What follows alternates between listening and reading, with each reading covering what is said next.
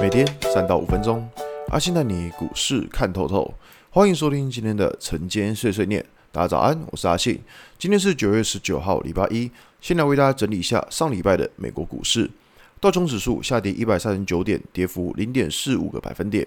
N e s t 下跌一百零三点，跌幅零点九个百分点。S M P Y 指数下跌四点六点，跌幅一点一八个百分点。费城半导体指数上涨十三点，涨幅零点五三个百分点。上礼拜美股四大指数因为四乌日的关系，那所以说可以看到，其实整个波动都蛮大的。那在传产的道琼或科技股的 n e s t 都是下跌的。不过比较有趣的是，费城半导体指数反而是上涨的，这个倒是比较有趣。那在这个礼拜的盘呢，其实。关注的重点应该有两个，第一个是在上个月的低点，因为我们知道，像现在美股四大指数都已经把上个月的低点给跌破了。那台股呢？台股目前还撑着，上个月的低点是一四五四五的这个位置。其实可以看到，上礼拜五的时候，指数一直在守这个位置，一直守，一直守，一直守，就是。破了就拉上来，破了就拉上来。那所以说，这个位置到底能不能够呃有效的防守？凭良心讲，我们不知道。那只能说，这个位置真的如果能够守住的话，那对于股市来说是一个比较好的状态。那假如说美股跌破上个月低点，台股也跌破上个月低点的话，那对于这个盘的想法，就真的是会觉得会偏向弱势来思考了。所以说，第一个要注意的情况。那第二个就在于说。呃，在九月二十二号的凌晨两点会召开 FOMC 的会议。那这个会议呢，当然市场上认为说升三码的几率是比较高，四码的几率是比较低的。因为放眼过去，其实从来没有一次是升过四码，目前是没有。当然，我们我们不知道说这一次联准会会不会创纪录，这个我们不知道。那只是说过去是没有这个记录的。那只是说，大家市场上关注的重点还是会放在。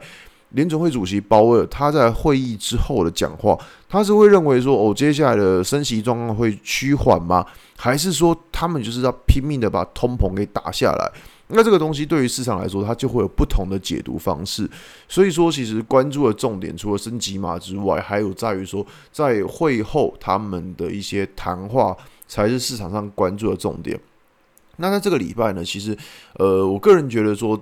如果遇到这么大的事情的话，我的想法，我个人都是一定会是把资金先缩小，因为你不知道说。美股到底是会怎么走？你不知道他们怎么讲。那所以说，当然你你赌对了，那你可能可以赚到跳空上涨；但可能你赌错了呢，那可能也会遇到所谓的跳空下跌。所以在这种跳空上涨或下跌的情况，就很难去预测。所以我个人会的想法都是会把资金部位先缩小一点，就起码等到开完会之后再来判断整个国际上的状况，然后再做下一步的。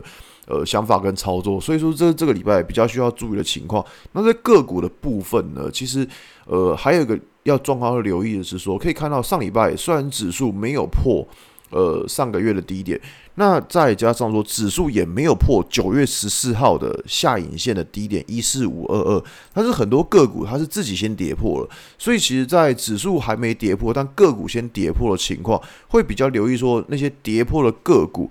呃，就表示说它比大盘还要弱。那像这种比大盘还要弱势的股票，在操作上也会比较小心。所以说，在这个礼拜一堆事情，然后一堆，然后还一堆讯号要公布的情况之下。我觉得说资金的部位控管还是非常的重要，好吧？今天节目就到这边。如果你喜欢今天内容，记得按下追踪关注我。如果想知道更多更详尽的分析，在我的专案《给通勤族的标股报告书》里面有更多股市洞察分享给大家哦。阿信晨间碎碎念，我们明天见，拜拜。